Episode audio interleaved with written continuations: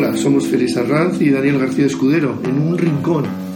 Nos estamos aficionando a los rincones, Daniel, en la Escuela Técnica Superior de Arquitectura de Barcelona, ¿no? de la Universidad Politécnica de Cataluña. Un rincón, a Daniel, de una especial resonancia para ti. Sí, sí, así es. Sí, sí, porque aquí comienza mi experiencia como profesor, bueno, en aquel momento como becario de investigación en la escuela, ¿no? en el grupo de proyectos 1 y 2 de tardes, que en aquel momento pues coordinaban pues, Carlos Martí, Antonio Almesto, Víctor Brosa, eh, bueno, y otros profesores también magníficos que además lo significativo es que yo fui estudiante de ellos, ¿no? empecé en el 97 con ellos como estudiante y 10 años después, ¿no? Pues Vaya, que entraste en la escuela y no has conseguido salir todavía, ¿no? Aquí seguimos.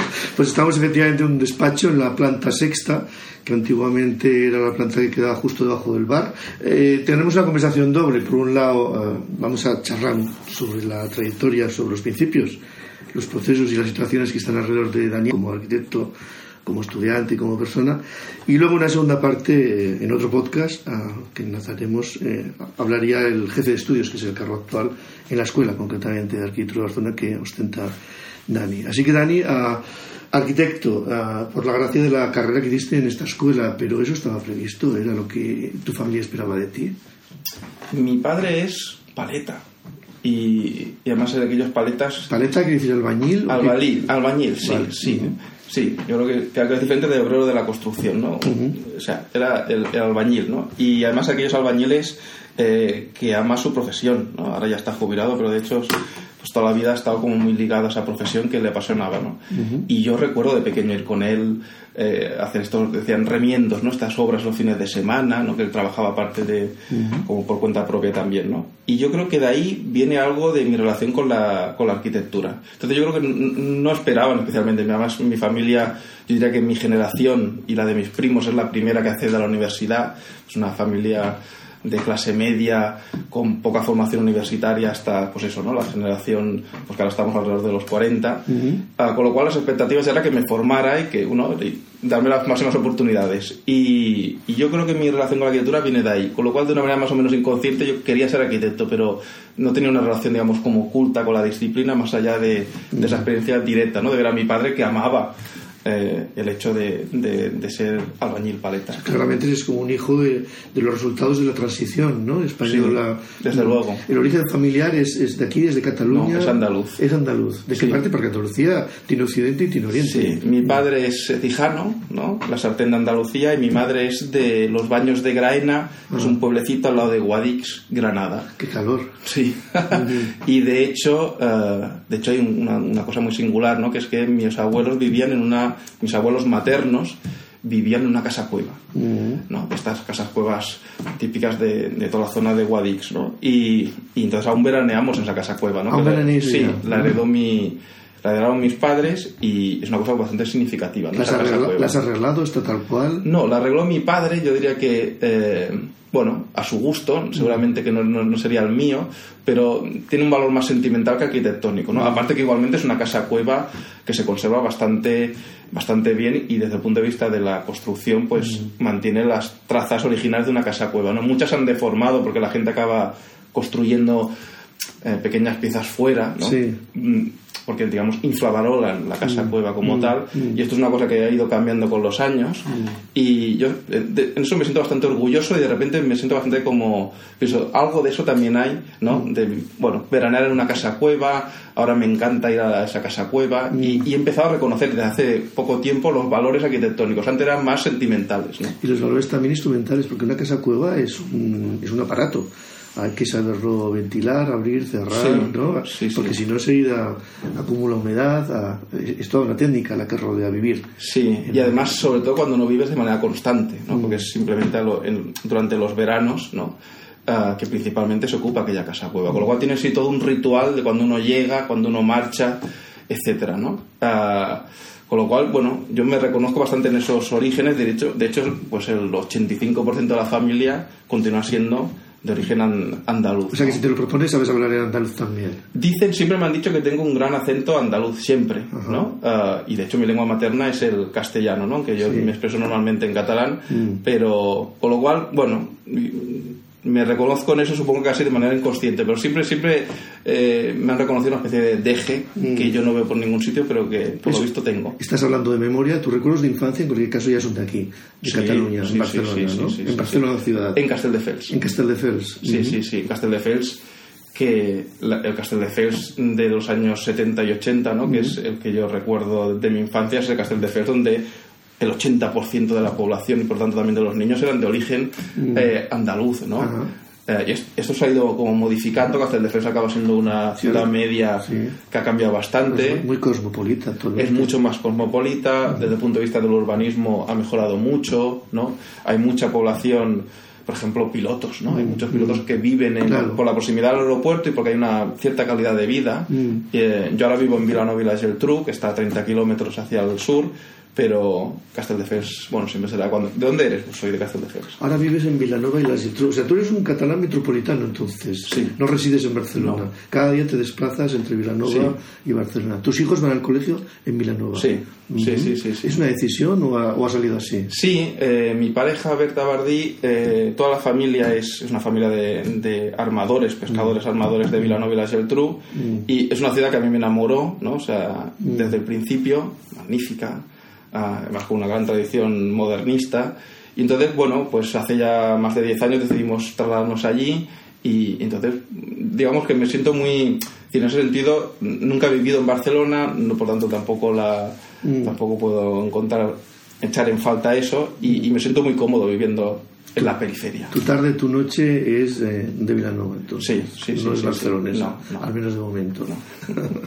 bueno, entonces, digamos, estudiaste en Barcelona. ¿En qué año iniciaste tú la carrera? En el 97. Una persona joven, en el 97. Sí. O sea, hace 21 años. Mm. Estamos ya entonces en un recorrido de 21 años.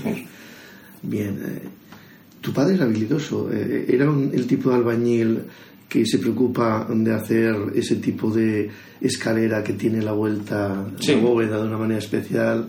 Eso es lo que tú has vivido, ¿no? Ese gusto por ah, la materia, pero tratada con cariño. Sí, ese gusto por ah, definir claramente, por ejemplo, qué es una cimbra, ¿no? Y incluso, yo recuerdo los fines de semana eh, realizar algún trayecto en coche para ver alguna obra que no tenía un valor arquitectónico en sí mismo, pero que mi padre estaba interesado en que viésemos cómo había hecho un arco, mm. ¿no? por ejemplo, de ladrillos con una sigla de no sé qué. Entonces, eh, sí, una persona que amaba la profesión y además yo recuerdo que eh, cuando yo empecé la carrera rápidamente decía, mira, papá, yo en, en, pocos meses estoy, estoy aprendiendo casi tanto como tú. Decía, calma, que el secreto, los secretos de la construcción ah, son muchos y son de, de, asimilación lenta, ¿no? Pero yo tenía como muchas ganas por desvelar todo aquello que mi padre de manera empírica uh pues he ido aprendiendo. Pero sí, era esa persona que amaba el oficio desde lo concreto. ¿Y habéis asumido este error? O sea, tú te encargas ahora de la parte del conocimiento y tu padre de la parte empírica, porque esto es un discurso que creo que está en tu base, ¿no? Sí, bueno, mi padre hace relativamente poco que se jubiló, es joven, ¿eh? tiene 62 años, pero bueno, se, se jubiló hace poco. Uh, con lo cual lo que echa de menos es la profesión esta del día a día.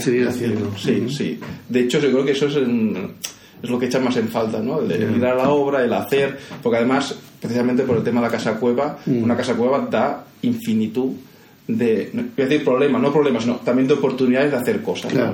Eh, y digamos, ahora no podría afrontarlas. Entonces, echa de menos esa, esa, cosa de que de repente necesito cambiar, reformar alguna cosa. Él rápidamente se pone mm. estas cosas, ¿no? Y yo disfruto eh, y disfrutaba ayudando, porque, bueno, o sea, no es que mm no, no, no, no voy a decir que uno aprenda arquitectura siendo albañil, ni mucho menos, pero sí te da un contacto directo con los materiales, con la manera de hacer, con el día a día, lo que significa una obra, que eso, bueno, supongo que también desde el punto de vista sentimental, pues, pues me parece interesante. Es una perspectiva en cualquier caso. ¿Y la carrera era lo que tú esperabas al incorporarte a la escuela?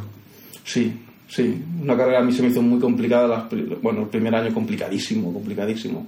Yo venía de matrícula de honor de Bupicó y de repente llegó, no sabía dibujar bien, proyectos se me cruzaron, uh, con lo cual fue un año, un primer año intenso y duro, yo recuerdo como muy duro, pero apasionante, mm. muy apasionante. Yo viví la carrera de una manera muy, muy apasionada. Entonces, sí, era lo que, lo que esperaba. No sabía, esperaba que fuese apasionante y me apasionó. Mm. Y sobre todo me apasionó cuando empiezas a cruzarte con ciertos profesores, cuando empiezas a trabajar fuera. Mm. Yo creo que eso también es fundamental, encontrar a alguien que de repente te haga ver la arquitectura más allá de las aulas. Eso ocurriría más adelante. Eso ocurrió, sí, en cuarto de carrera. Y ese primero, a tortazo limpio que estás contando, eh, mm. ¿cuál fue tu primer ah, input?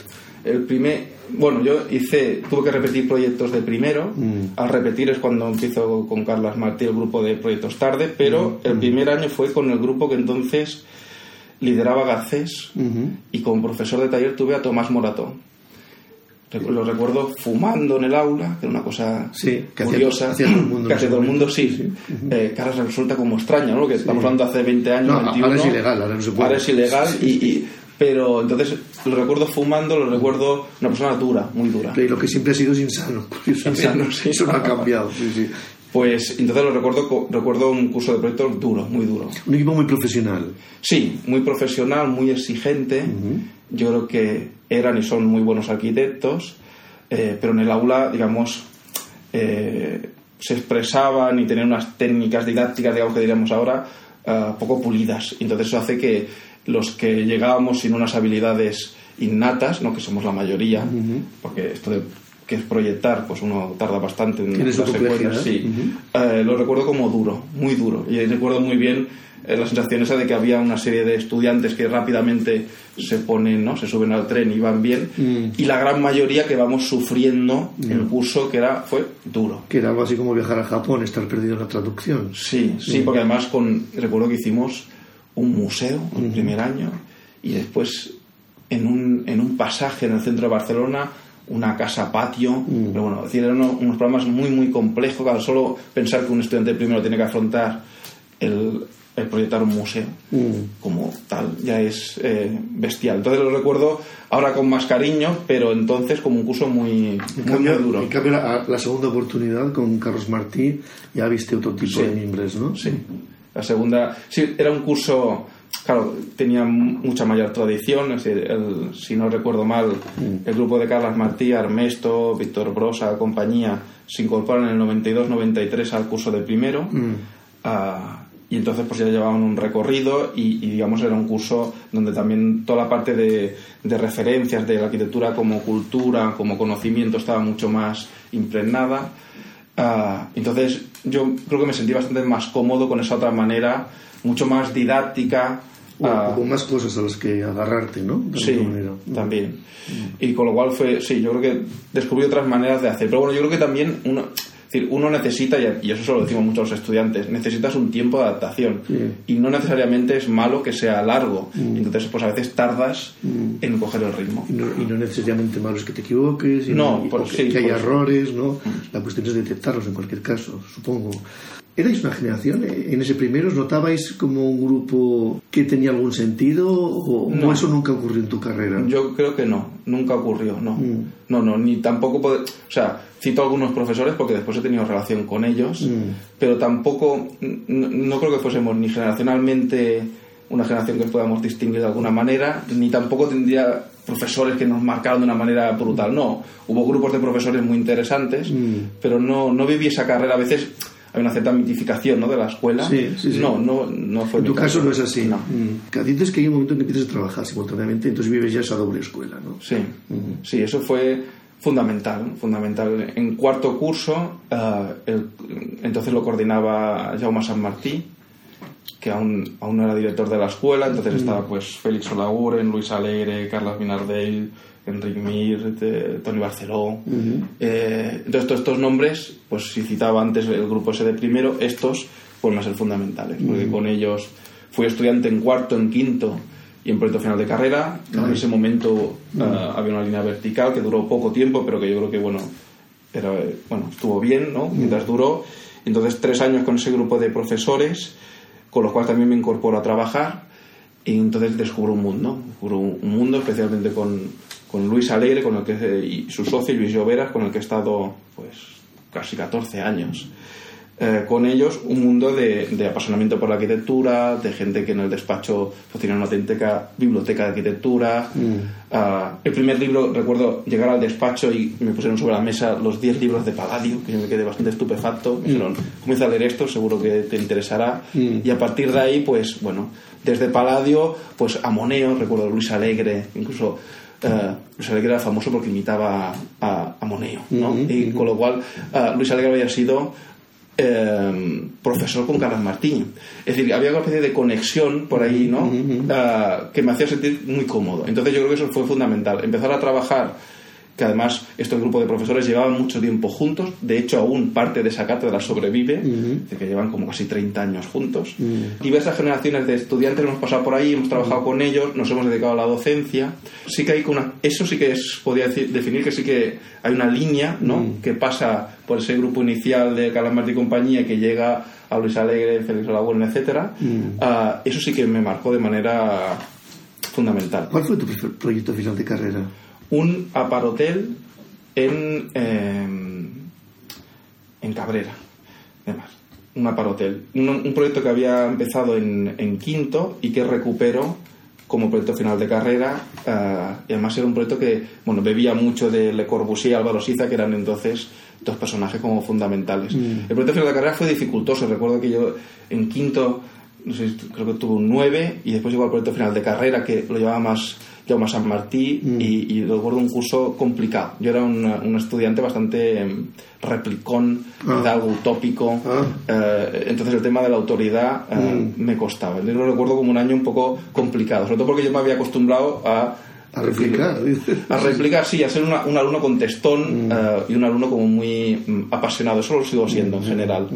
Ah, y bastante orgulloso que también lo sigo siendo. Mm. Pero igualmente lo recuerdo con mucho, con mucho cariño. A veces esto no ayuda, ¿no? Estás diciendo. Mm. Sí. Y te crea alguna complicación. Sí, mm. pero igualmente yo prefiero que los estudiantes sean no diría orgullosos, pero sí apasionados. Ah, un, un aparta hotel en Cabrera. Ese proyecto, si tuvieses que hacer ahora el proyecto final de carrera, ¿es el que volverías a hacer? Como el emplazamiento venía dictado ya por un curso anterior, no haría ese, sino que seguramente eh, siempre recuerdo, yo siempre eh, digo que un proyecto que me encantaría hacer sería, por ejemplo, pues un proyecto tipo el del restaurante Boavista de Siza, ¿no? en ese tipo de entorno, ese tipo de medida y tal. Pero sí, es una cosa con la que me encuentro cómodo. ¿No? escoger pues lugares eh, en, el límite, no, no, condicionados por, un, por condiciones urbanas, ¿no? con un programa relativamente pequeño y sobre todo muy ligados a ciertas referencias que a mí siempre me han interesado y que yo concibo siempre el proyecto no tanto como una invención como con un descubrimiento, ¿no? es decir, descubrir o redescubrir lo que otros han hecho. es una manera también como particular de aproximarse. ¿no? Con lo cual yo igualmente lo recuerdo como, una, como un disfrute brutal el proyecto y en general toda la carrera. Es un arquitecto muy editor, entonces. Sí, sí, yo, es que yo creo que no, no hay arquitectura sin cultura, ¿no? Entonces, efectivamente, uno de manera... Además, se lo explicaba muy bien, recuerdo Antonio Armesto, decía, unos personajes como Coder seguramente llegan a lo paradigmático por introspección, decía, ¿no? Es decir, los, los genios los verdaderos maestros seguramente no llegan a los temas universales por introspección la gente, no diría vulgar, pero la gente corriente es a través del estudio, ¿no? Y entonces yo me considero una gente corriente que es capaz de estudiar. Y por lo tanto, reconocer en, no en los maestros, sino en la arquitectura general, herramientas para proyectar, me parece que es fundamental. Y es una de las cosas que yo creo que me gusta inculcar a los estudiantes. No puedes no ser un apasionado de la arquitectura. Está bien, vamos a ver el voltaje entonces de esta corriente que mencionas, ¿no? Porque acabas la carrera entonces, ¿qué te llevas cuando acabas? Has estado en Barcelona, vienes de una familia que ya tiene contacto con la materialidad de la obra, vives eh, experiencias diversas, eh, resuelves la carrera y sales con una mochila. ¿Qué llevabas en esa mochila? ¿Qué te había dado la escuela? Pues me había dado primero cultura, ¿no? cada vez, yo creo que cada vez mm, eh, empiezo la carrera sin ser un apasionado de la historia, sin leer, mm. no, no era un lector ávido, ¿no? Mm como, digamos, ahora tampoco que lo sea, pero digamos, ha habido como una especie de aproximación a, la cultura, a los libros, por lo tanto eso me lo llevo seguro. Mm. Ah, y después la oportunidad de poder ejercer una profesión que te apasione, ¿no? Es decir, tener contacto con los arquitectos somos, en general, yo creo que gente muy apasionada ¿no? Por lo que hace. Esto es una cosa, seguramente cualquier en cualquier profesión se da esto, pero creo que en el mundo de la arquitectura uh, somos bastante apasionados, ¿no? Mm. Entonces, salgo de la carrera, ya llevaba dos años trabajando en el despacho, como con una inercia de querer hacer cosas, de participar, hacer concursos. Mm. No recuerdo esas tardes haciendo concursos toda llena de libros y revistas, es decir, el despacho era siempre eh, ¿no? una especie de apasionamiento por cualquier encargo, ¿no? llevar el metro en el bolsillo, recuerdo proyectos ya que hicimos mucho más tarde, ¿no? como concursos de universidades, mm. ir a económicas con un metro ¿no? Y estamos hablando de gente que ya llevaba 30 años en la profesión, pero mm. no, no, van y vamos a ir a económicas, vamos a mirar qué ancho tenía el pasillo. Ese tipo de aproximación, además mm. como humilde, ¿no? Es decir, de gente que vamos a coger un metro y vamos a medir las cosas. Eso es lo que yo me llevo, ¿no? Por lo tanto, la, es una suerte impresionante, ¿no? Estudiar una carrera y salir entusiasmado por hacer lo que sea que tenga relación con la arquitectura. a la vez incrédulo, ¿no? Una cultura de la, fiscalización, de la verificación de los datos, por lo que estás diciendo. Sí. Sí, como, como metodología constante, ¿no? Sí, sí, sí. Era, era me lo creo, pero lo compruebo, ¿no? Sí, sí. Además, esa cosa yo, yo lo asocio con una postura como humilde, ¿no? Es decir, mm. es igual que lleves 30 años en la profesión. Si uno mm. tiene que diseñar una silla, bueno, pues vayamos a, medir, o sea, vayamos a medir la silla, vamos a ver los materiales, vamos a ver es decir, no dar nada por supuesto y esta cosa como constante de estar aprendiendo, yo, eso, esa humildad y esas ganas por ir aprendiendo, reaprendiendo, es lo que yo creo que me llevo. Y por eso comienzo el doctorado, pues cuatro meses después de acabar, es decir, que no, no, no hubo transición, o sea, acabé en abril y en septiembre estaba en el doctorado porque tenía como más que decir, tengo que aprender más cosas, seguro. ¿Eso, lo recomiendas? ¿Tú crees que es lo tiene lógica? ¿Cómo ves esa, ese enlace que tú mismo hiciste? Ahora que lo has hecho. Y Sí, bueno, yo creo que eso, aunque tampoco hace tantos años, eso fue en el 2004, mm. ahora cambian mucho las cosas, ¿no? Porque el doctorado ya no tiene, en general, en España el doctorado ya no tiene docencia, con lo cual los cursos, no hay cursos de doctorado. Es decir, uno se matricula, se inscribe en un doctorado con mm. un ah, tampoco ni proyecto de tesis, es plan de trabajo, mm. ah, entonces se lanza hacer esa investigación. Entonces se te exige, obviamente, que tengas una formación investigadora y para eso están los másters. Claro, esta secuenciación entre acabar la carrera, ¿no? hacer ahora un máster que te da bueno, herramientas, estrategias y empezar el doctorado antes no existía. Y los cursos de doctorado eran cursos, entonces duraba dos años y mm. había docencia. Mm. Con lo cual, lo recomendaría, sí, es que yo creo que mm, tendría que volverse al modelo del doctorado como, como algo más que una investigación autónoma donde bueno, uno tiene un tutor, pero yo creo que esos cursos de doctorado con docencia que no son exactamente los mismos que en el máster. Mm. Eh, más instrumental, por lo que estás diciendo. Bueno, más instrumental y después era. Ah, los doctorados yo creo que antes eran mucho más autónomos, ¿no? Es decir, en el doctorado, la gente que daba clases en el doctorado era gente que eh, enseñaba aquello que llevaba muchos años investigando. Mm. Y eso, y que es igual que no fuese relativamente útil o que no estuviese dentro de una línea de máster concreta. Mm. ¿no? Había un doctorado, eran proyectos arquitectónicos, eso desde luego, por dentro del doctorado de proyectos arquitectónicos había un abanico, ¿no? Pues que iba pues de pues otra vez, ¿no? Que estaba otra vez los mismos personajes, Calamartí, Armest y compañía, Perqueclas, mm. ¿no? Desde estos, pues a Helio Piñón, ¿no? Entonces había un abanico mm. impresionante, o Eduard Bru, mm. etcétera, ¿no? Eso yo creo que se ha perdido. Es decir, esta gente eh, daba unos cursos de doctorado y enseñaba lo que ellos sabían. Creo que decía Luis Martín Santa María que los maestros siempre se repiten, que por eso son maestros. Explican siempre lo mismo. Eso yo creo que es bueno. a nivel de doctorado, uno solo puede enseñar mm, lo, que sabe. lo que sabe. Bueno, lo que conoce, Y no hace falta que sea instrumental, en el sentido este de que me sirva exactamente para hacer algo cuando acabe el máster. Eso, que es un poco romántico, casi decimonónico, se daba los cursos de doctorado. Los cursos de máster, yo creo que están más encorsetados, ¿no? Tienen una.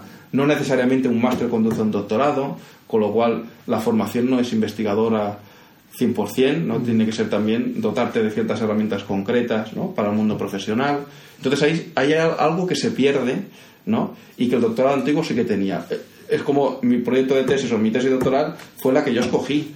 No estaba en ningún grupo de investigación, ni en ninguna línea de investigación, ni nadie me obligó a seguir mm. nada. ¿Qué fue? Que fue sobre Alvar Alto, espacio recorrido en Alvar Alto. Ah, que viene a raíz de una conferencia que había hecho Rafael Moneo aquí sobre principios tipológicos en la arquitectura de Alvaralto y hablaba de recorrido. Y lo descubro porque Luis Alegre me dice, hombre, pues sí, Rafael Monet había hablado de alto en la escuela. O sea, tú creas tu propio recorrido en ese momento. Ahora, es más reglado, más dirigido, ¿no? Sí, sí. Hay una cierta tendencia. Tema, pero menos en cuanto a los instrumentos. Sí, es cierto que están los seminarios, es decir, que no digo que no te, efectivamente te enseñan también, ¿no? Es decir, pues cómo se tiene que hacer una búsqueda bibliográfica, etcétera. Pero yo creo que no se respira ese apasionamiento esa identificación de determinados profesores con determinadas asignaturas. Por ejemplo, pues encontrarte un pequeño en el doctorado, ah, pues eso te marca. De hecho, digamos, mi tesis doctoral sigue de una manera muy, muy continuista como Pequeclas planteaba la investigación, resiguiendo las diferentes etapas del proceso de proyecto. Eso solo lo puedes vivir si viene de la mano de alguien que efectivamente... Y enseña eso, es decir, no, eh, es eso, y ya está, ¿no? Eso yo creo que hoy en día se ha perdido algo. Seguramente se han ganado otras cosas, ¿no?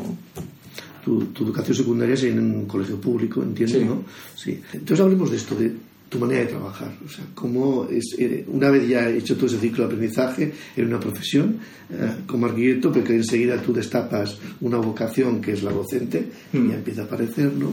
¿Cómo es tu, tu día a día y tu manera de trabajar? Que seguramente la manera de describirlo mejor, Daniel, es revisando como un día normal de trabajo tuyo, ¿no? Eh, quizá por etapas, no lo sé, o por momentos. ¿Cómo es tu día normal de trabajo? ¿Cómo te organizas? ¿Ahora o, o entonces?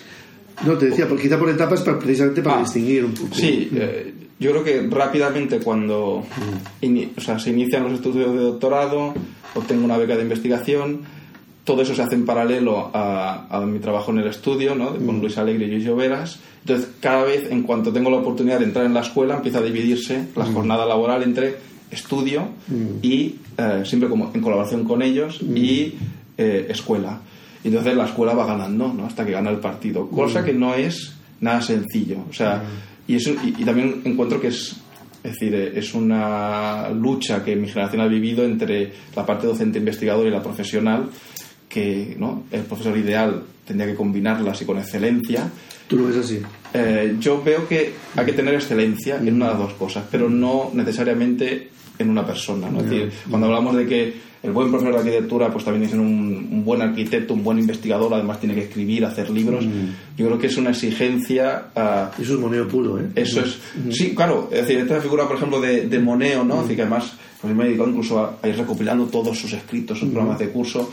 Eh, está bien tener ese modelo, pero todos no seremos moneo, eh, ni mucho menos. Y yo, yo creo que la pluralidad de la universidad reside en que sean profesores excelentes en lo que hagan. Con lo cual, pues hay profesionales excelentes, mm. hay gente docente excelente, mm. hay investigadores excelentes. Entonces, los equipos docentes tienen que promover que haya esa mezcla. O sea, el mejor equipo docente es el que tiene esa mezcla, pero no el que unipersonalmente es capaz de insertar todas estas variables. Entonces, yo, claro, pues efectivamente no te encuentras en un momento que en el despacho, en esos momentos había bastante trabajo, muchos concursos, concursos internacionales.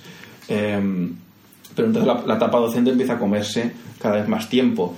Con la beca de investigación uno tiene la, oportunidad de viajar, ¿no? de, desarrollar la tesis doctoral, entonces cada vez más hay un momento que si quieres apostar por la vida universitaria y por la mm. carrera universitaria, eh, no es sencillo, no es fácil, tienes que mm. acabar el doctorado, acreditarte, pasar oposiciones, todo eso hace que se va basculando todo, ¿no? Mm. Entonces, hasta que en el 2014 abandono el, el despacho, ya era imposible, ¿no? Gano una plaza de lector, que es ya primera plaza a tiempo completo en la escuela, entonces mi día a día empieza a bascular hacia la universidad y la investigación, y una investigación que pasa de lo nórdico a lo pedagógico, ¿no? En un salto ahí que define los últimos años. Pero ese sería el trayecto, ¿no? Sí, pero lo que dices, el resumen sería que tu apuesta indudablemente está en la excelencia y también en entender que mm, la labor fundamentalmente al final es una cuestión de varios es una cuestión de equipos, ¿no? Y que no es, tan necesario asumir esa excelencia como una condición única de un solo sujeto, sino que al revés es mucho más interesante cuando se produce una especie de racimo de sujetos ¿no? que, que pueden tener características mm. diferentes. Supongo que eso también afecta a tu visión de la profesión, que me imagino que la verás de una manera similar entonces. Sí, yo creo que el, no es que la realidad se imponga y el perfil del arquitecto sea muy diverso por necesidades laborales. Es decir, que al final, bueno, la crisis de la construcción hace que de repente los arquitectos tengamos que buscarnos la vida. No, yo creo que el arquitecto tiene una formación bastante holística, mm. siempre ha sido así, mm. ¿no? Ah, entonces lo único que ha hecho la crisis, y eso es la única cosa buena, es enfatizar algunos perfiles, y eso me parece que está bien. Entonces, bueno, en mi caso yo no renuncio obviamente a la a la vida profesional o a volver a tener estudio.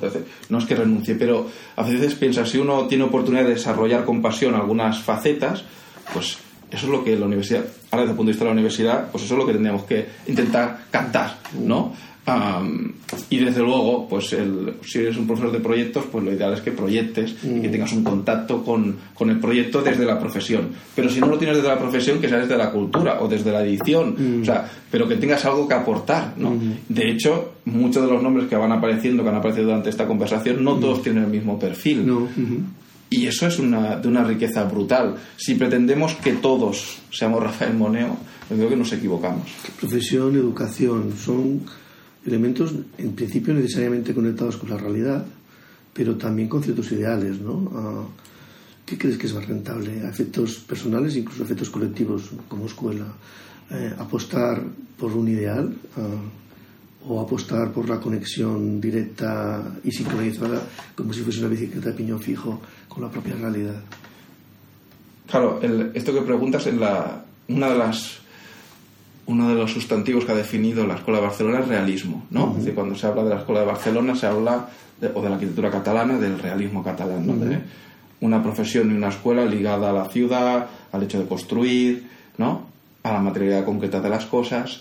Yo, si ahora tuviese que poner una etiqueta, diría que a mí me interesa el realismo especulativo, ¿no? Por tanto, realismo sí, no puede existir una escuela de arquitectura sin que los mejores profesionales este, participen de ella. Es decir, la escuela no es una academia, eso yo lo tengo clarísimo, pero solo con eso tampoco se llega a la excelencia. Entonces hay una parte de especulación y por especulación entiendo pues gente que se dedica a pensar no cómo son las cosas, sino cómo tendrían que ser y a investigarlas, ¿no? Y, y, a promover que, que, la profesión investigue no solo lo que está ocurriendo ahora, sino lo que podría ocurrir.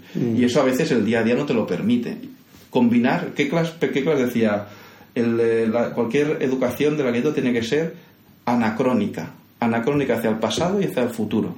Dicen, no se tienen que enseñar las cosas como se hacen ahora, ¿no? Se tienen que enseñar cómo se hacían, ¿no? cómo se han hecho hasta ahora y cómo aún no se hacen. Cuando es anacrónica hacia, en los dos sentidos. Es la desconexión, entonces sí, Inactual, decía, tiene que ser inactual. Yo creo que es, como siempre es una provocación ¿no? de, de qué clase, es muy difícil ser inactual, ¿no?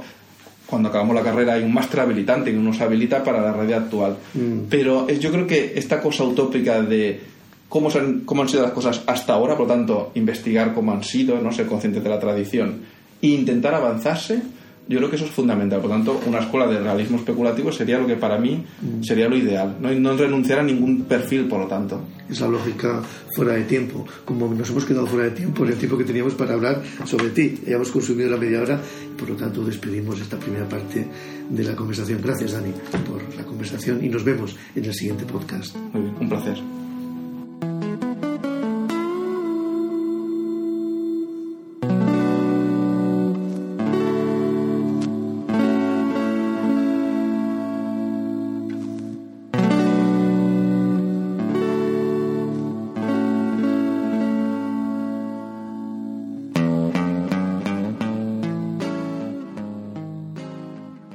Colección completa de podcast puede oírse o descargarse desde la página web de Scalae y también desde la app Universal, que sirve tanto para androides como para dispositivos Apple. Son completamente gratuitos. Pueden encontrarse en la red internet de letreo la dirección www.s de Sevilla, C de Cartagena, A de Ávila, L de León, A de Amposta e de Esperanza.net.